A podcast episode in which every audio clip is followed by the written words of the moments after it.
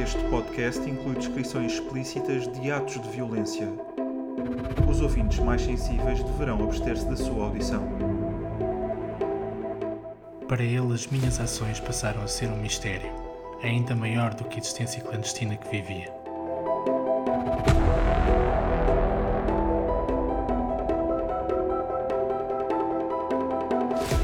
O Assassino, primeiro ano, episódio 3 Rio.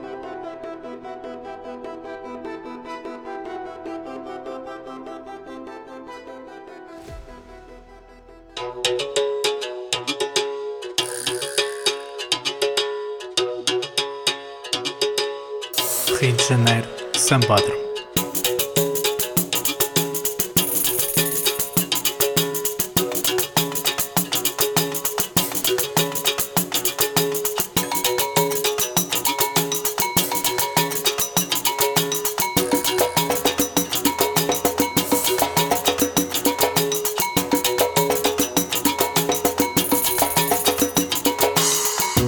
Assassino continuou a caminhar imerso no grupo de cardeais.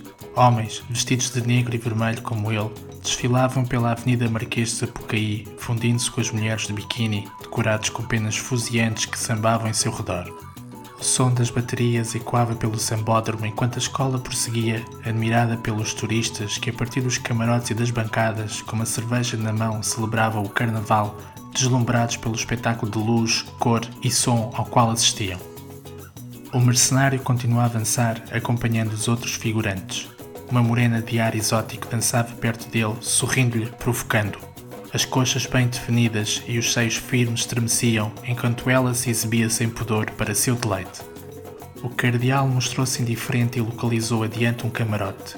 Sob um tolo de um tom amarelo berrante, várias personalidades ilustres batiam palmas ou conversavam isoladas dos demais, numa posição de destaque. Entre elas viu o presidente, de camisa aberta, com o peito exposto, bebia agarrado a duas mulatas de aparência vulgar. O assassino esperou até se colocar numa posição frontal e aliou-se da mulher que sambava à sua volta, acompanhando o ritmo dos tambores. Agarrou na cruz peitoral que usava sobre as vestes cardinalícias e levou-a aos lábios, como se a beijasse, protegendo-a com as mãos. Era uma farsa. Encheu o peito de ar e soprou. Um silvo fino cortou o sambódromo enquanto o dardo voava numa linha reta, passando incólume entre os figurantes até se cravar no pescoço do homem. No camarote, envenenado, o presidente caiu no chão instantaneamente. O cardeal foi para se afastar, mas deteve-se ao ser interrompido pela morena exótica que tentara seduzi-lo. O corpo lânguido aproximava-se de si, oferecendo-se. Ele sorriu-lhe e tomou-a nos braços. Foi aí que ela lhe cravou um punhal.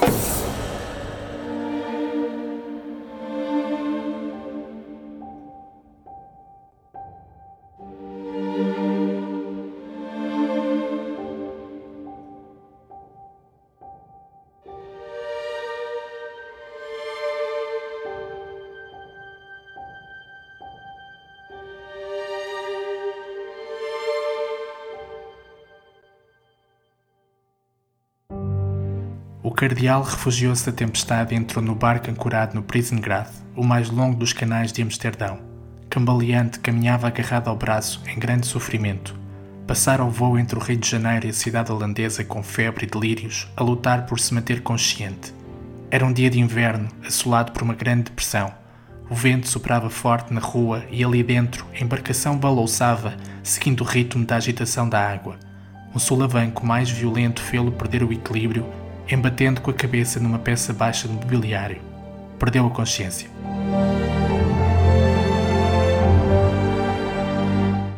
O assassino viu uma luz, ouviu o som de vozes. Vinham de longe, como se fossem meros ecos do passado. Foi quando ela lhe tocou que se consciencializou do local onde se encontrava. Era um hospital.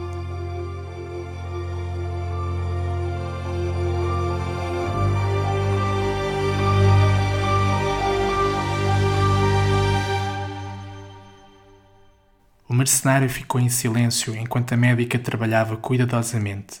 Mais baixa do que ele, consideravelmente mais nova, tinha a pele branca e o cabelo castanho claro apanhado por uma fita de veludo. Houve duas coisas nela que lhe chamaram a atenção. A primeira foi a aliança de casada que usava no dedo.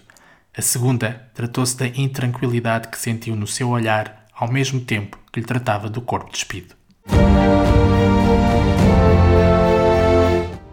O cardeal recebeu alta um dia depois. Chegou à rua e sentiu no rosto o sol tímido que iluminava a cidade. A tempestade que o recebera quando chegara dissipara-se e Amsterdão apresentava-se como ele gostava, límpida, libertadora. Identificou um homem do outro lado da estrada. O jovem, que tinha um rosto comum, vestia um sobretudo de corte elegante, fitando. Anuiu discretamente e cumprimentou-o.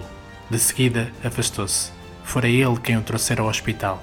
A dívida que contraíra em Veneza quando o assassino poupara à saída da Casa de Ouro estava saldada. O cardeal sentiu vibrar o telemóvel que guardava no bolso interior do casaco. Viu de que se tratava. Era trabalho. Começou a andar, resoluto. Tinha de começar a preparar-se. O seu próximo alvo vivia num palácio. Tratava-se do Apostólico, na cidade do Vaticano.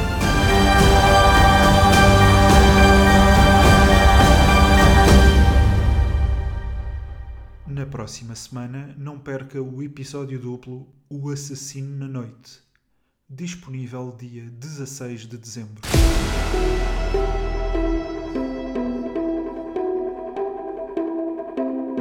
A série de ficção O Assassino é um podcast narrado por Nuno Nepomuceno, com produção e sonorização de Nuno Nepomuceno e do grupo Infinito Particular. O Cardeal é uma personagem fictícia criada por Nuno Nepomuceno, apresentada no livro A Morte do Papa.